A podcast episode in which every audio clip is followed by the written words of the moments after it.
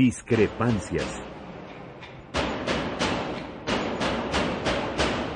Atacan a la universidad porque discrepamos. Viva la discrepancia, porque es el espíritu de la universidad.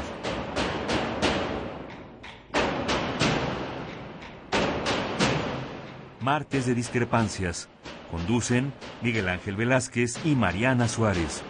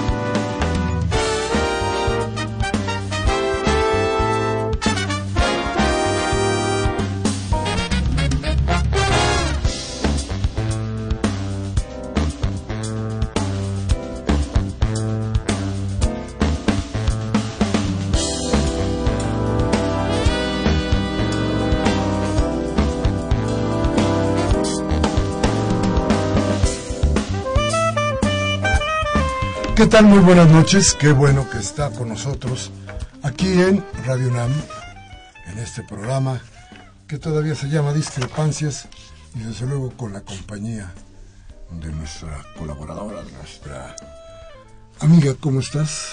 Bien, bien, Miguel Ángel. Marianita Suárez nos acompaña desde hace rato. Se, hice, hice coma y me ganó la palabra.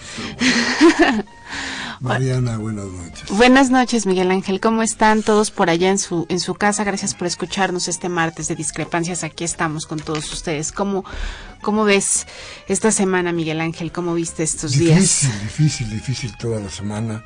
Muy difícil para todos. Eh, nos hemos enterado de cosas, ha habido cosas que son eh, que no dejan de ser terribles en el ámbito nacional y desde luego en el mundial. Eh, tendríamos que hacer un recorrido por cada uno de los días que realmente es difícil porque, porque tenemos poco tiempo, porque el análisis deberá ser lo más profundo en muchos de los casos de lo que quisiéramos tener, ¿no? Pero fíjese usted que de alguna forma tenemos que echarle un ojo a las cosas que nos han pasado. Primero, el golpe que dio eh, este organismo Fray Bartolomé, diciéndonos que lo de Tlatlaya, además de que era, de que había sido una ejecución, tenía otros componentes. ¿Cuáles? El que el ejército o los soldados que tuvieron que ir a Limón, esos soldados tenían órdenes de de matar, fíjese usted que yo no sé, que quisiéramos tener exactamente la idea de lo que significa era, era como el término que usó el ejército. El término fue, la orden fue abatir. Abatir. ¿Qué significa abatir? Es, sería, tendría que ser un sinónimo de matar. Si el planteamiento es hacia el ejército, acuérdese usted que el ejército no es de ninguna manera un cuerpo, un cuerpo era lo que decíamos el, martes pasado, no es un cuerpo de ninguna manera preventivo. Son hombres que están eh, entrenados para matar. Entonces, eh, abatir. ¿Qué significa abatir para el ejército? ¿Cómo tendría un soldado que entender la orden de abatir?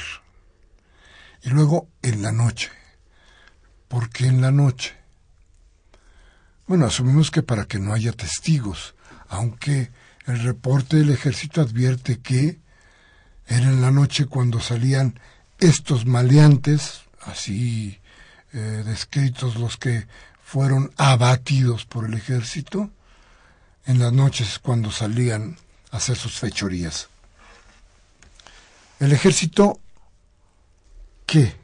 ¿Los abatió? ¿Los fusiló? ¿Los ajustició? No sé cuál es el término. El asunto es que hoy ya sabemos, porque esto es lo más grave, quitándonos ya de la terminología y de lo que pudiera ser todo esto, a ver, este, la única explicación y lo único claro que hay en todo esto, déjeme decirle, es que los hombres y las mujeres que estaban dentro de aquel lugar que fue, eh, de aquella bodega donde fueron, donde ocurrieron los hechos, esos hombres, esas mujeres, si es que dispararon, se habían rendido. Y luego de haberse rendido, parece, todo nos indica, que fueron fusilados. Casi todos. 22 personas. No, 22 no, porque unos murieron en el en, la refriega, en la ah, supuesta refriega. Sí, sí. Y quedaron, me parece que 16 o 14 fueron los que, los que, los que fueron, los que hubieran sido eh, fusilados. Pero a ver, el asunto tiene que tenernos con los ojos muy abiertos y con la mente muy despierta. No se trata de los términos. Me parece que el juego de los términos, incluso para el, para el, ¿es para el Bartolomé o el Agustín Es el Centro Agustín Pro de Derechos Humanos. Para el Agustín Pro, eh, yo había dicho mal, para el Agustín Pro, a ver, yo creo que entrarle al juego de estos que estas palabras, estos calificativos, estas ideas, eh, distrae un poco el asunto. Lo fundamental aquí es eso. Estos hombres, estas mujeres, fueron fusilados. Eso ha causado todo un ruido mediático que tenemos que observar también, porque de pronto los generales en retiro le hacen un, un homenaje al general secretario de la Defensa Nacional, los medios lo difunden, el, el general secretario habla de que hubo más de 30 condiciones dentro de las órdenes que se le dieron a los soldados para que respetaran los derechos humanos. Parece que tal cosa no se, no se logró. Pero el asunto sigue siendo el mismo. ¿Qué pasa Pasa, Mariana, que el ejército sigue en las calles. Mientras esto suceda, algo como lo que vimos en Tlatlaya y que puede haberse repetido en varios lugares más, no es más que parte de este patrullaje de un cuerpo armado que está entrenado para matar. Perdón, eso es cierto y eso pasa en todos los ejércitos de todo el mundo. El ejército no de ninguna manera es preventivo. No son policías. Pero tampoco respetan los derechos humanos. Claro, pero eh, a lo que me refiero es esto. Ellos por principio están entrenados para matar. Los policías estarían entrenados para prevenir. Sí. Entonces, difícilmente se le puede pedir al ejército que no sea así. Así son, porque así los entrenaron.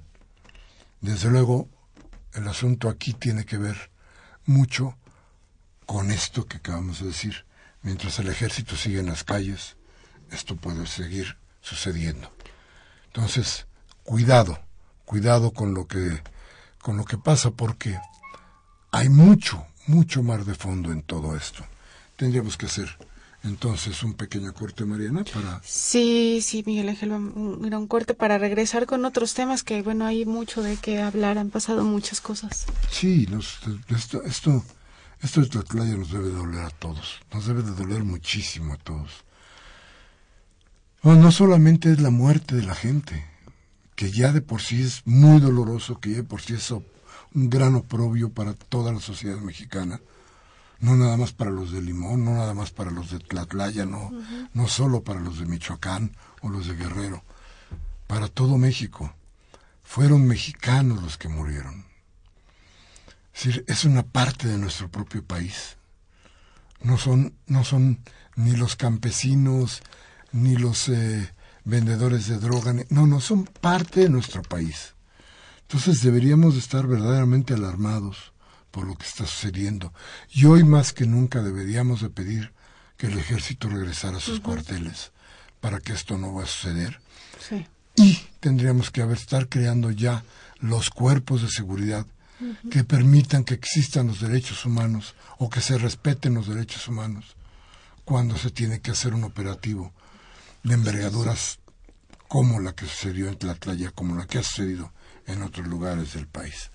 Pero en fin, vamos entonces a un corte, regresamos con otro tema, Mariana. Les recordamos nuestros teléfonos en cabina 5536-8989 y la sin costo 01850-52-688. Vamos al corte.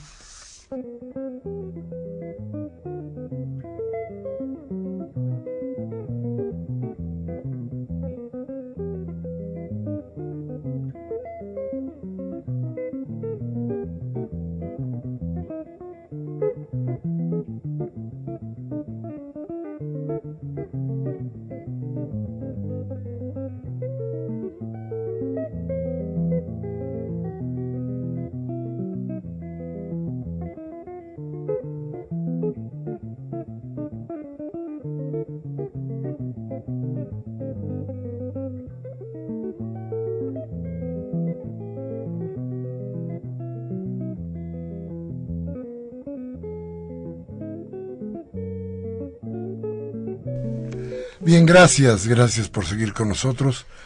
Y Mariana, eh, importante caso.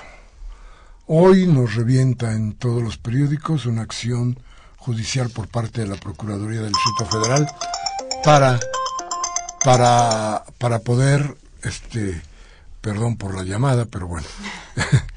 Entonces decía yo que hoy nos despertamos con la idea de que un grupo importante, importantísimo de la PROCO del Distrito Federal ha acusado, ya tiene órdenes de aprehensión contra otro grupo de funcionarios de la línea 12.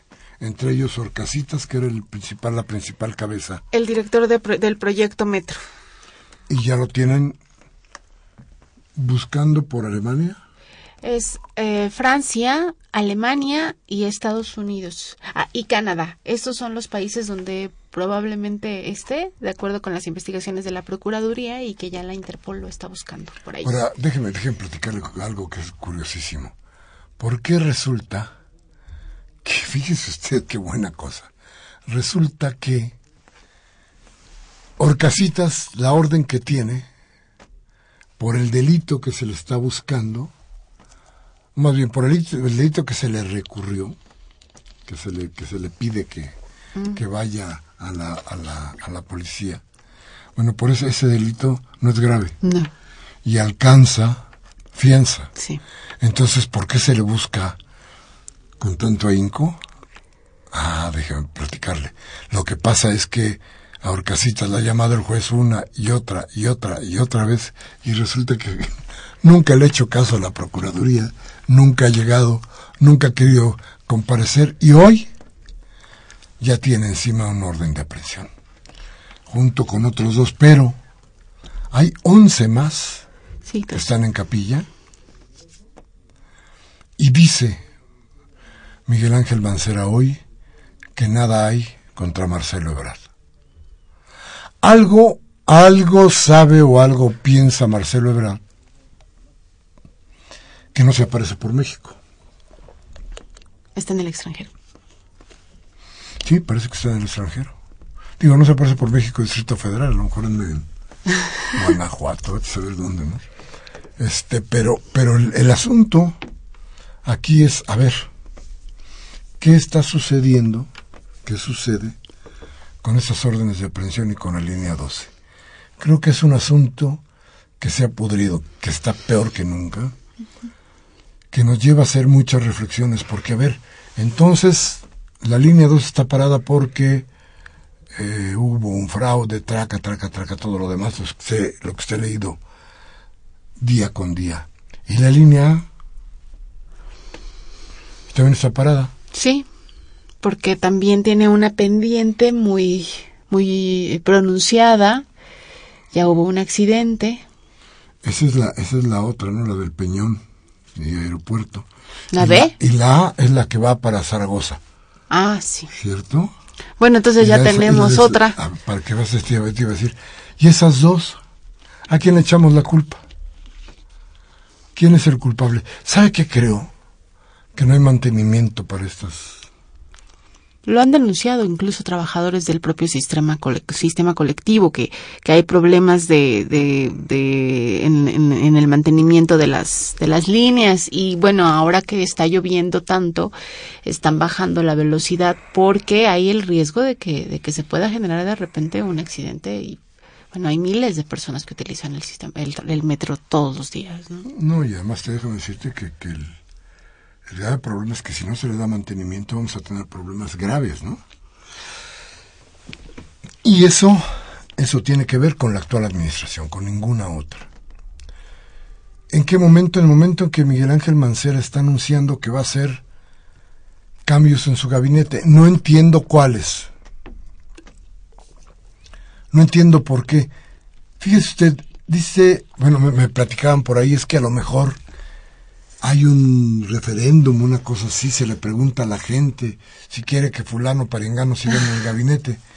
Yo dije, no, pero a ver, este, la gente no los eligió. Claro. El que los eligió fue Mancera.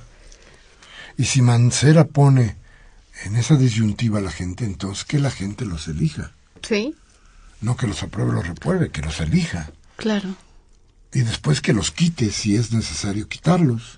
Pero entonces que sea la gente sin la mano del gobierno del Federal. Y más, yo creo que aquí hay ciertas confusiones que tienen que, que quedar claras. ¿Y no será que quiere eh, gente igualmente cercana a sus a su a su nueva política ya cada vez parece más alejada que más alejada de la izquierda ahora que anunció lo del presupuesto eh, cero semanas anteriores también Peña anunció que su gobierno iba a ir sobre un presupuesto cero. Entonces será que, que están siguiendo la misma política Fíjate que eh, una de las cosas que más llama la atención es que eh, el hombre al que le han dado la responsabilidad, me parece que es desde hace tres meses, de hacer una evaluación, una primera evaluación sobre los funcionarios del gobierno del DF, los secretarios principalmente, fue un hombre que se llama Isaac Chertorivsky. ¿Quién es Isaac Chertorivsky? Isaac Chertorivsky es aquel hombre que era el gran, gran amigo, el compañero, el consultor de Carlos Salinas de Gortari. ¿Quién es Chertorivsky? Chertorivsky fue uno al que una vez se le preguntó, oiga, don Isaac, ¿es verdad que usted es el, el publicista de Carlos Salinas? Y el tipo volteó y le respondió, no, soy su estratega. ah.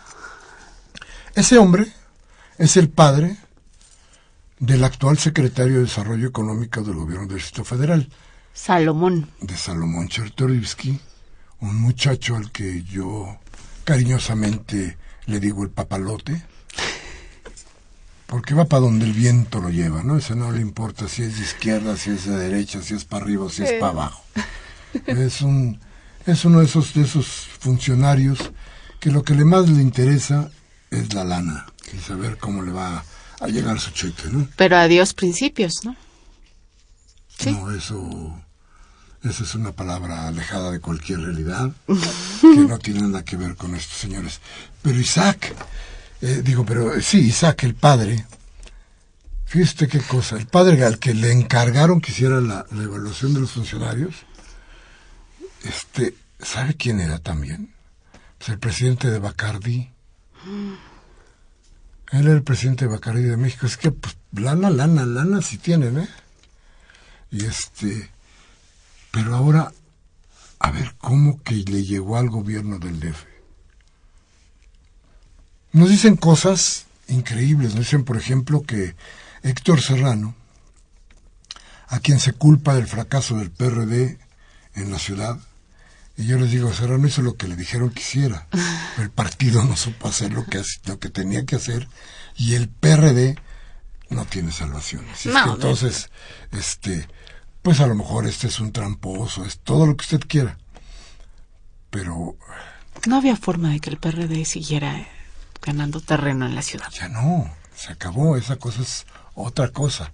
Pero bueno, ya hemos platicado de eso aquí bastantito. Pero bueno, entonces resulta que hay dos puntas que están señalando mucho al gobierno del DF. Fíjese usted que quieren quitar a Rosa Isela Rodríguez. Eso es lo que dicen. A ella la culpan de haber ayudado a Morena. A ver, ¿usted cree que la secretaria de Desarrollo Social iba a estar diciéndole a sus a su gente que es un montón que, que votaran lo que fueran por, por Morena? Parece una necedad. Yo no creo que sea así. Y creo que una de las carteras más importantes que hoy están en manos o que hoy dirige Miguel Ángel Mancera es precisamente la de desarrollo social. Sí. sí, hay cambios ahí como se dice que habrá. Fíjese usted, dicen que quien va a la Secretaría de Desarrollo Social es nada más ni nada menos que Patricia Mercado. No, bueno. La secretaria del Trabajo. ¿Se acuerda usted de Patricia Mercado? Bueno, Patricia Mercado es aquella que fundó un partido que ya no me acuerdo ni cómo se llama. Ni yo. Con el único afán, la única idea de quitarle votos a Andrés Manuel López Obrador. Eso fue el único cometido, no había más, no había política de fondo, había un discurso ahí sobre las mujeres y tal, pero no había mucho, no había más. La idea era quitarle, restarle votos a Andrés Manuel López Obrador. Esa era la función que tenía Patricia Mercado. Patricia Mercado, que por otro lado ha ido de fracaso en fracaso en las ferias del trabajo que ha hecho la Secretaría de, de, la Labor, para no volver a decir lo mismo. ¿Qué ha hecho, qué ha hecho en la Secretaría del Trabajo del DF? Nada. Ha hecho ferias que cuestan mucho dinero porque no dan chamba. Sí. Entonces lo que debería, lo que deberían de hacer es darle chamba para que hagan las ferias a los que no tienen chamba. Eso sería bueno, ¿no? Entonces, pero bueno, la señora Mercado eh, no ha hecho nada. ¿Usted sabe qué ha hecho eh, eh, Salomón Chertorivsky? que no sea cambiar de cachucha, ¿no? Hoy es del PAN, mañana es del PRD, pasado del PRI. Este, tiene cachuchas de todo. No se sabe nada de él, de su labor en la secretaría. Ah, pero como grilla.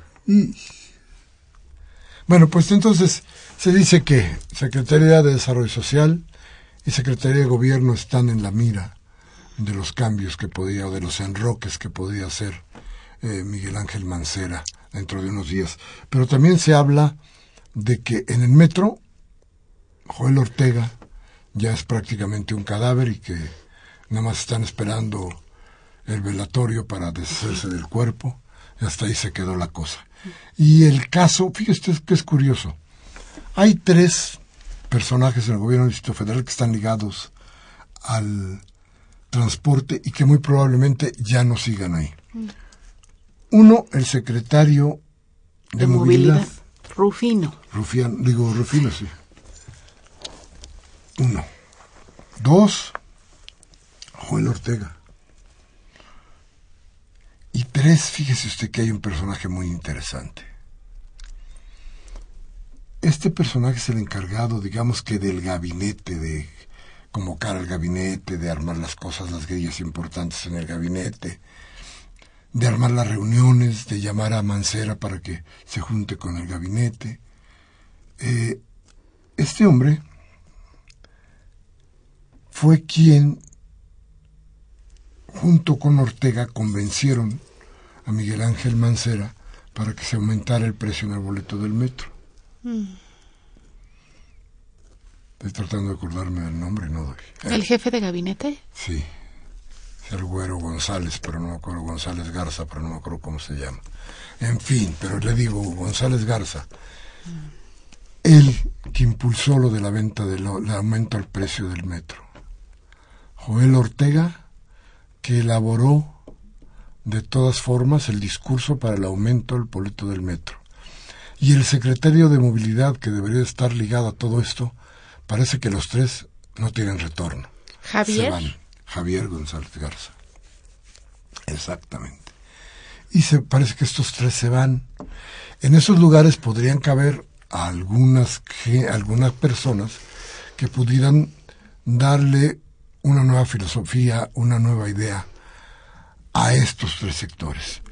Comentan, por ejemplo, que Julio Serna, eh, el encargado hoy de la central de abastos, podría venir a las funciones que hasta hoy tiene Ortega en, el, metro. Sería interesante. Se supone que Manuel Granados, el hasta hoy líder de la Asamblea por parte del PRD, podría ocupar la Secretaría de Movilidad.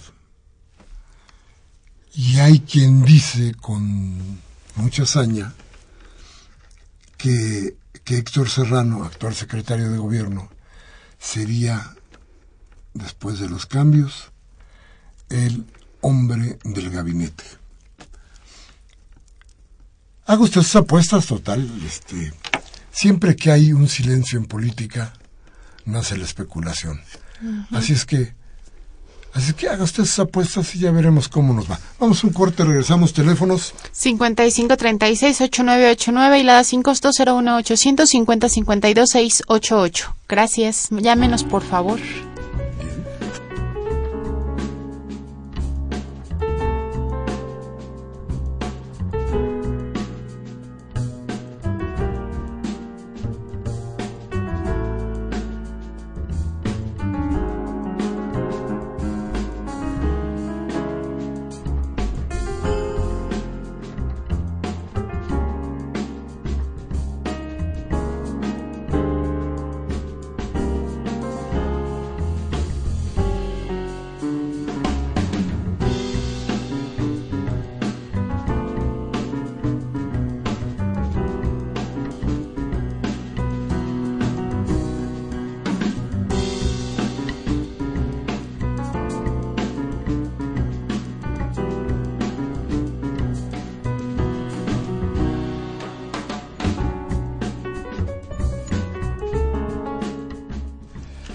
Gracias, gracias otra vez por estar con nosotros, por acudir a nuestra cita para platicar de lo que nos pasa por todos lados. Oiga, ¿y ya usted oyó hablar de Grecia? Bueno, eh, el presidente del Banco de México, ¿es presidente? Pues... El señor Carstens. Sí. Dice que no nos pasa nada, Mr. Catarrito, lo dicen los cuerpos. Eh, este señor parece que, fíjese usted, que vivimos en un mundo aislado, donde no pasa nada. Grecia, que ya hemos platicado algún momento de lo de que pasa en Grecia. Grecia tiene problemas mucho más graves de los que se cree. Pero ¿Por qué? Pues porque tienen mucho, muchas, porque es muy importante la población para sus mandatarios. Fíjese usted que en Grecia se jubila uno a los 52 años. Entonces, la carga de la gente jubilada para el, eh, el gobierno es muy fuerte. Muy, muy fuerte. Y entonces, hoy el gobierno ya no tiene cómo pagar. Tantas. Hay una, una deuda impagable. Los deudores, si no mal me acuerdo, Alemania, en primer lugar. Alemania. Inglaterra, no, Francia en segundo lugar. Italia en tercero.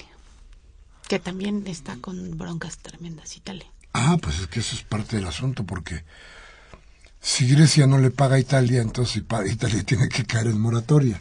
Si Italia, que es uno de los pilares de la, de la economía europea, se cae,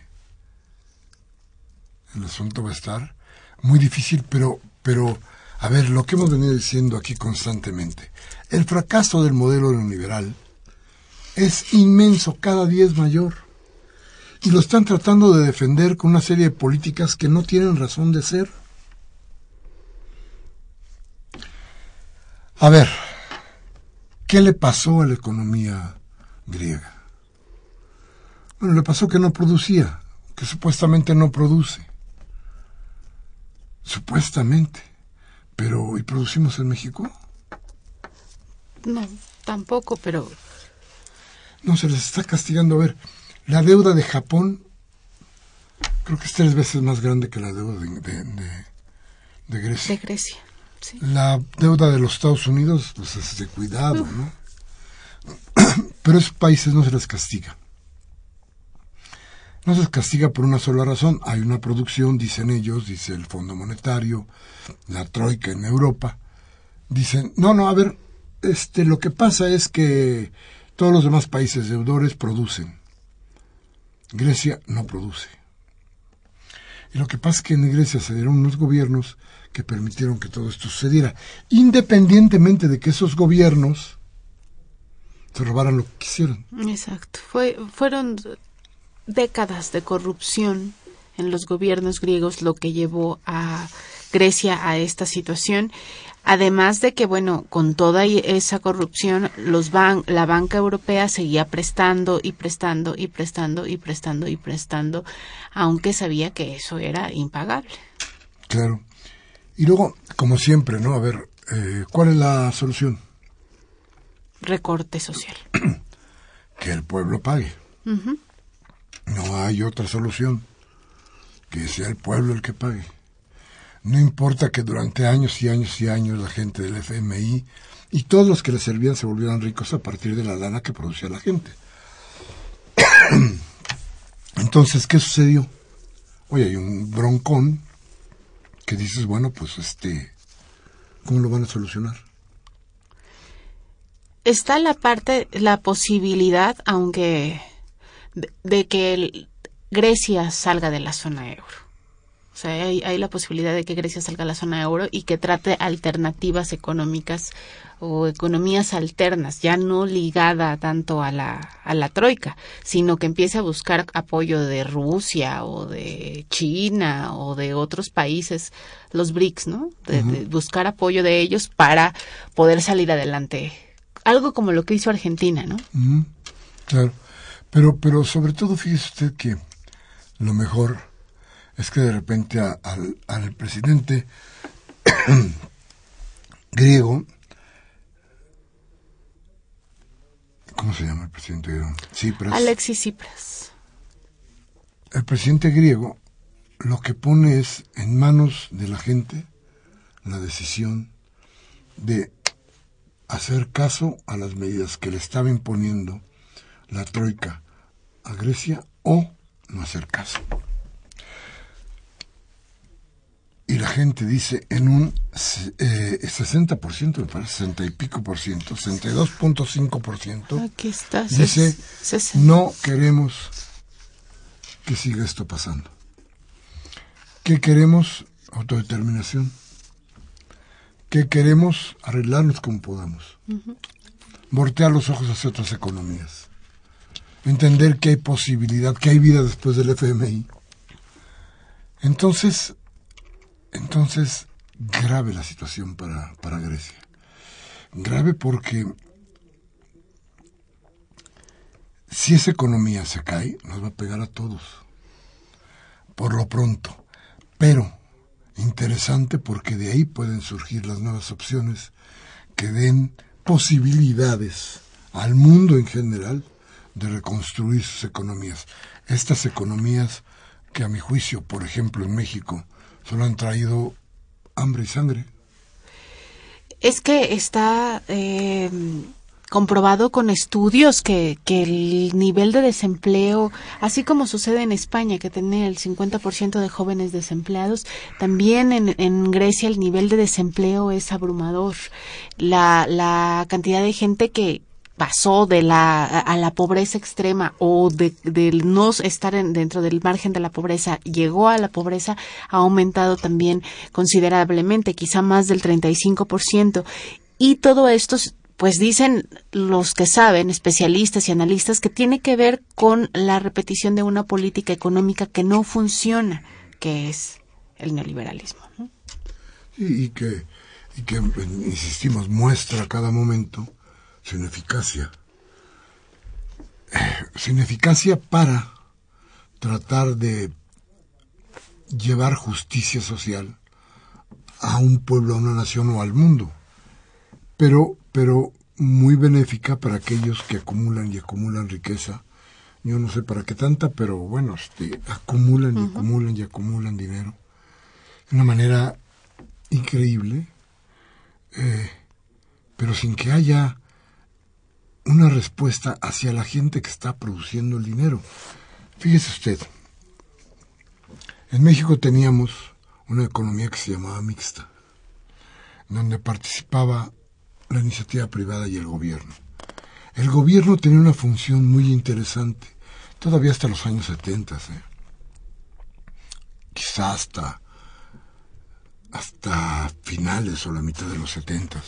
Todavía había una idea muy clara de que muchos de los empleos que la iniciativa privada no quería crear, porque no les convenía, porque no les interesaba, porque, sobre todo porque no les convenía, el Estado se encargaba de crear esa industria, esas fábricas, esos lugares donde se producían cosas increíbles. Uno decía, ¿por qué el Estado tiene que producir escobas?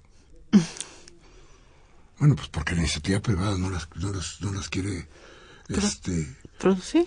producir.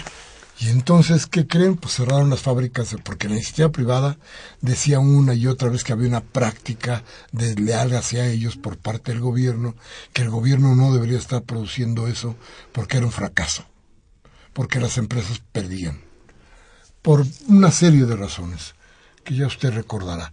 Pero lo interesante es que la gente tenía empleo. El mercado fluía el crecimiento era por ahí del 7%, se llamaba el milagro mexicano.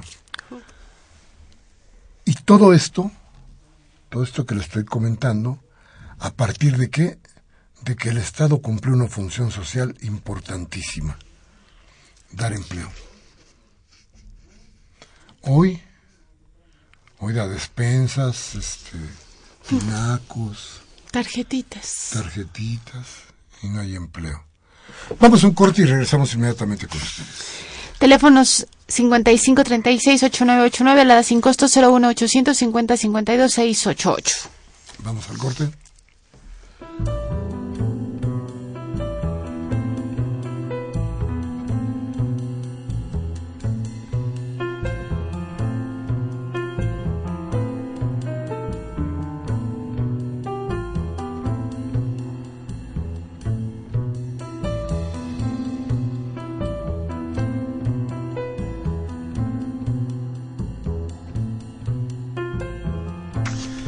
Bien, gracias por seguir aquí con nosotros en Discrepancias de Radio Universidad.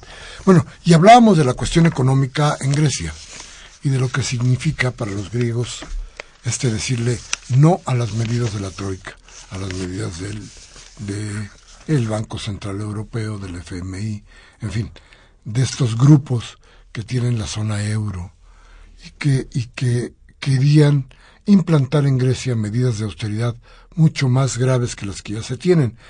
Entonces, y con un desempleo que decías tú, viene ya el treinta y tantos por ciento en los jóvenes, ¿no? Sí. Entonces, bueno, y, meterles más, castigar más a ese pueblo.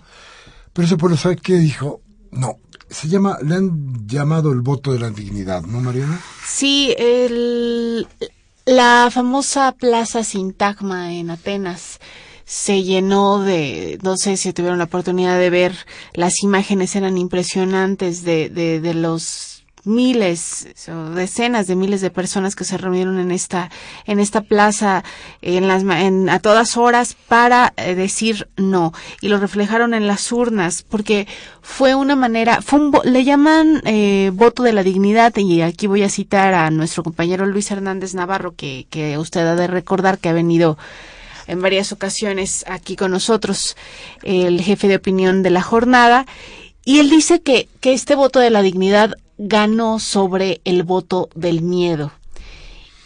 Y también eh, dice que ojalá aprendiéramos un poco del pueblo griego en este sentido, cuando eh, normalmente nos dejamos llevar por el miedo que nos eh, que nos dan los otros eh, los medios de comunicación, la televisión, que le meten en la cabeza a la población ideas que en la realidad mm, pues no no tienen nada de cierto, ¿no? Y al final su voto lo dan sin conciencia.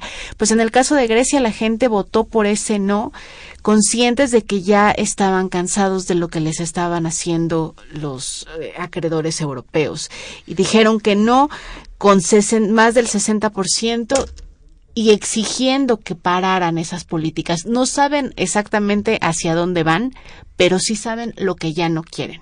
Y sí saben que están dispuestos a hacer lo que sea necesario para no seguir bajo el yugo de estos eh, gigantes europeos y del FMI que pues dicen, y, bueno, lo dice también su líder Alexis Tsipras, que le estaban pidiendo que se arrodillaran y que el pueblo dijo no, no nos vamos a arrodillar.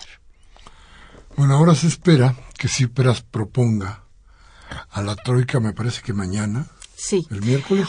Hoy ya se presentó una nueva propuesta a la, a la comisión, al Eurogrupo, una nueva propuesta económica donde Grecia dice que, bueno, no va a bajar más las pensiones, donde, donde, donde cuida la cuestión social, pero está tratando de negociar la cuestión del IVA y algunos impuestos para la gente de mayores ingresos.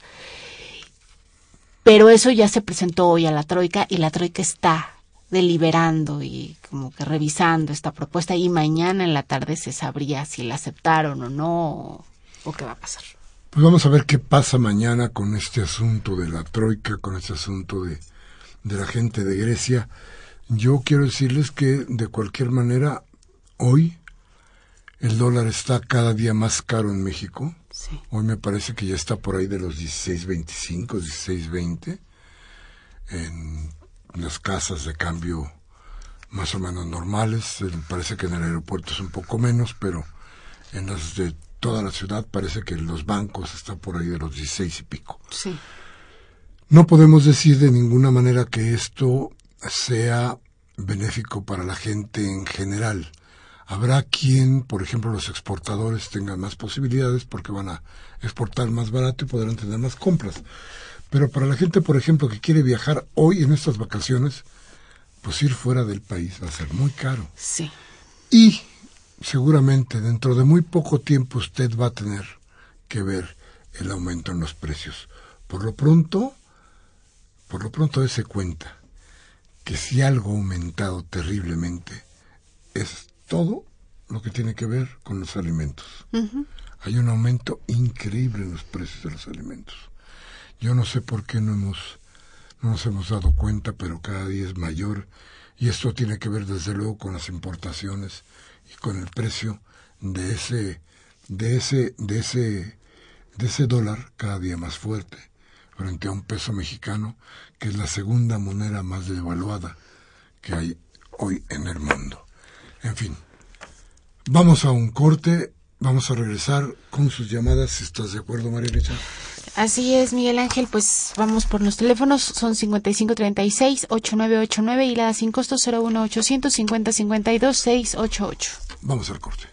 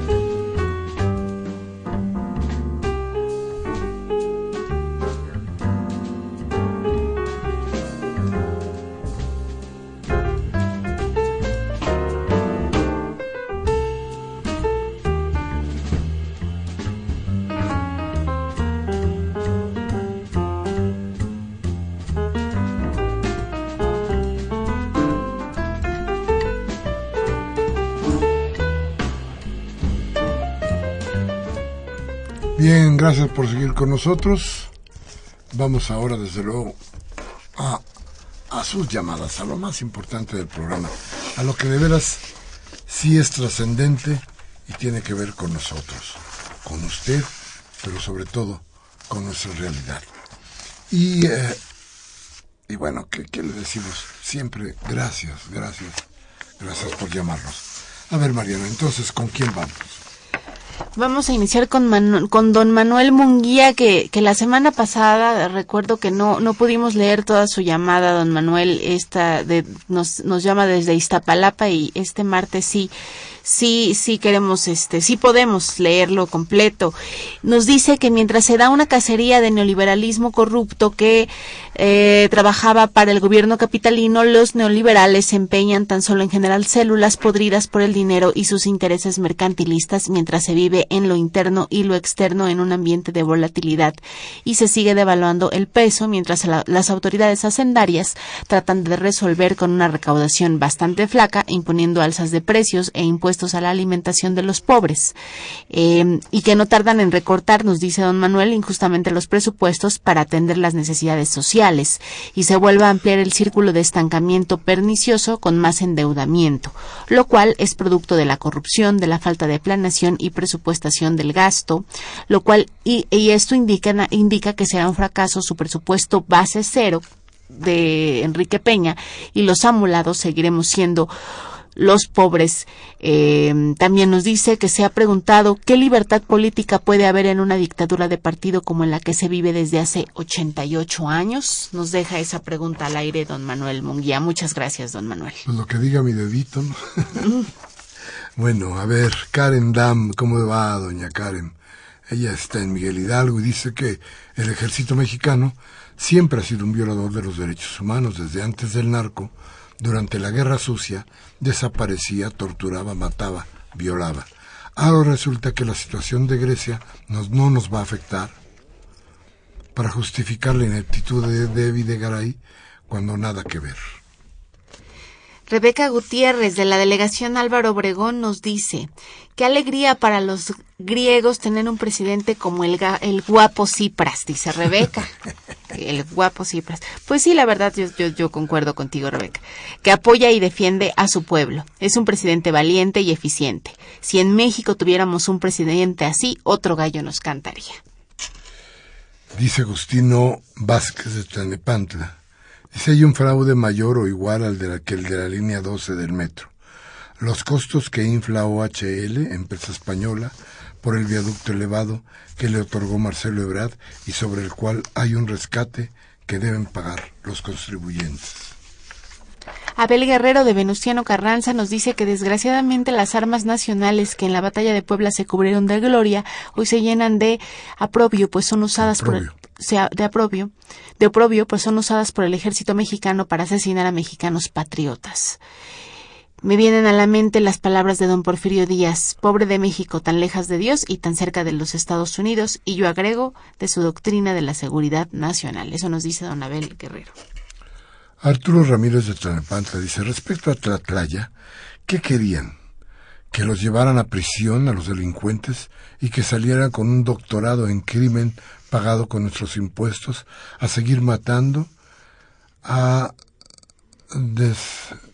descuartizando gente. Soy una persona de izquierda, pero hay que tener sentido común y todos sabemos que esos eran delincuentes. Eh, con todo respeto, don Arturo, dígame dónde están las pruebas de que eran delincuentes. Yo no las conozco. Pero si usted las conoce sería muy interesante porque yo no me acuerdo que nadie, nadie haya dicho qué tan delincuentes eran. No lo recuerdo, a lo mejor este alguien lo dijo, pero es algún dicho. Bueno, la versión oficial, ¿eh? la versión oficial siempre, los jóvenes de Ayotzinapa también eran delincuentes, o sea, todo el mundo es delincuente y entonces por eso justifican el, el acribillarlos. Y, y yo creo, mire usted, este, imagínese que toda la gente que, que fueran tomando presa o que la que encontraran en algún delito la tuvieran que matar. Pues sería un mundo muy difícil y yo creo que lo que pasaría es ahí es que sí tendríamos una guerra en cada esquina. Pero en fin, muy respetable su punto de vista, don Arturo. Francisco Javier González de Coajimalpa dice, nosotros los ciudadanos, ¿a quién podemos acudir para cambiar al señor, al señor Mancera? Ya que él es la cabeza, y si la cabeza está mal, pues todos los demás también. Entonces dice que a dónde podemos ir para cambiar al señor Miguel Ángel Mancera. Digo, si va a cambiar a las del gabinete, ahora, ¿cómo lo cambiamos a él? Vamos a ir las del gabinete que lo juzguen a él, ¿no? a ver qué pasa. Dice Berardo López de Coyoacán, eh, me dice que Ahora resulta que el comentario de la radio Gachupina, concretamente de la cadena Ser, se rasga las vestiduras por el estruendoso bucheo al reyesuelo Felipe, tributado por las aficiones del Barcelona y el Atlético de Bilbao el pasado 30 de mayo, que bien merecido se lo tiene. ¿Qué opina al respecto? Sí, yo que digo, imagínese usted, yo siempre he dicho, como que una, una una monarquía en donde se supone que hay un pueblo demócrata, como la democracia con la monarquía. Esa es una verdadera contradicción, es una tontería que solamente se le puede ocurrir a los españoles. Rubén Pinto de Catepec dice, ¿cuánto le pagarán a los medios de comunicación para que le sigan haciendo el, el juego al gobierno con eso de que ya bajó la delincuencia y estamos mejor económicamente? Híjole, pues fíjese que no nos va a alcanzar la imaginación. Silvia García de Benito Juárez dice, hace algunos años leí en proceso que si el ejército no obedecía órdenes de sus superiores, los encarcelarían y los llevaban a Yucatán. Lamentablemente esos gobiernos se han robado las riquezas naturales, mientras el ejército y la policía están secuestrando y matando. Yo apoyo a los maestros porque el programa, porque los programas vienen de la SEP, no de los maestros, que el pueblo ya despierte. Javier Quirós de la colonia Roma dice que le gustaría que hiciéramos algún programa respecto a la privatización del agua. Ya se hizo algo, pero podemos volver, ¿no? Eh, y a la unificación del IMSS-ISTE, el famoso seguro universal del que hablan, en donde ya no atenderán enfermedades crónicas. Lo vamos a hacer, vamos a tratar de hacerlo con todo gusto. Máximo García de Venustiano Carranza dice las armas del ejército mexicano están apuntando al pueblo para asesinarlo. Ya se vio en el 68 cómo aniquilaron a trabajadores y obreros en Tlatelolco. También en el 71, también en el llamado Alconazo, asesinaron a estudiantes y actualmente en Tlatlaya se sabe que fue el ejército, al igual que el caso de los 43 desaparecidos. Ernestina Asensio de Veracruz fue violada y asesinada por los soldados. En Culiacán, durante el gobierno de Calderón, aniquilaron a una familia, el niño Brian, y muchos casos más de los que el ejército ha asesinado al pueblo, nos dice Máximo García. Gabriel Campos de la delegación Benito Juárez nos pregunta si hemos visto el anuncio mediático del ejército donde aparece un niño comentando que los soldados arriesgan la vida por los civiles. Y nos pregunta, ¿acaso no es de doble sentido? Referente a lo de Tlatlaya, ¿quién dio la orden? ¿Los pinos? Ahí se demuestra el autoritarismo en su máxima infamia y vergüenza. ¿Acaso estamos en la época de Porfirio Díaz? Están utilizando las mismas prácticas de aquel tiempo. El ahora llamado Partido Porfirista Inútil. ¿Así mueven a México? Muchas gracias, don Gabriel. Mátenlos en caliente, decían entonces.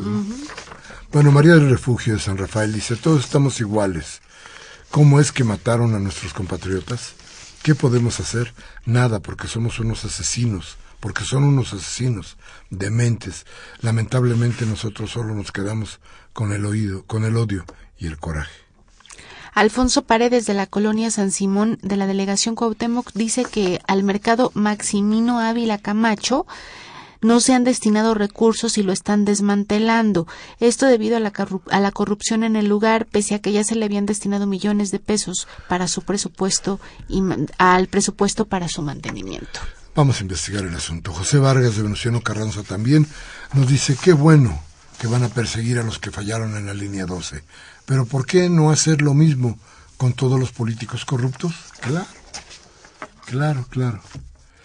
Y nos llama también Isla San Román, ella nos llama de Toluca, y nos dice, dice, mencionaron que el caso de Grecia es parecido al caso argentino, pero no, porque Néstor Kirchner pagó en su totalidad la deuda al FMI, cosa que Grecia no puede hacer. quedaron liberada así de compromisos Argentina.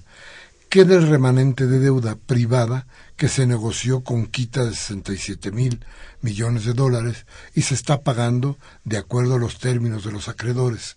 Existe un pequeño problema con los fondos buitres, que son los que se sentaron a negociar al tiempo que los demás privados. Bien, pues este, sí tiene usted razón, doña Hilda, el asunto es que en los dos, en los dos lugares son los grandes, las grandes, eh, ¿qué podríamos decir? Los grandes... Eh, los que se rebelaron, ¿no? Patrones, los grandes patrones, los grandes hombres de negocios, los que nos están tratando de ahogar, que están tratando de ahogar a los, a los pueblos, creando mucho mayor pobreza. Son ellos, en los dos lugares existe el mismo problema y yo creo que tendríamos que echar mano de los dos para hacer un buen análisis. Lo haremos con toda seguridad planteándonos una y otra cosa. Por lo pronto se nos acabó el programa. Muchas gracias, Mariana. Gracias a todos ustedes por escucharnos. Gracias desde luego a ustedes por estar aquí. Nos vemos el, nos oímos el próximo martes, este 7 de julio del 2015. Humberto Sánchez Castrejón condujo la nave. En la asistencia de producción estuvo Cintia Carranza y en la producción Elena Hernández, su servidor Miguel Ángel Velázquez, como siempre les dice, gracias, muchas gracias por estar con nosotros y si lo que aquí dijimos le sirve de algo, si de lo que dijimos aquí usted encuentra alguna posibilidad de reflexión, hágalo, hágalo con sus amigos, tómese un café, hable de lo que aquí hablamos, pero si no le gusta, si no quiere, no importa, cambie de canal. En Televisa con Radio Fórmula le podrán hacer pinole la voluntad. Hasta la próxima.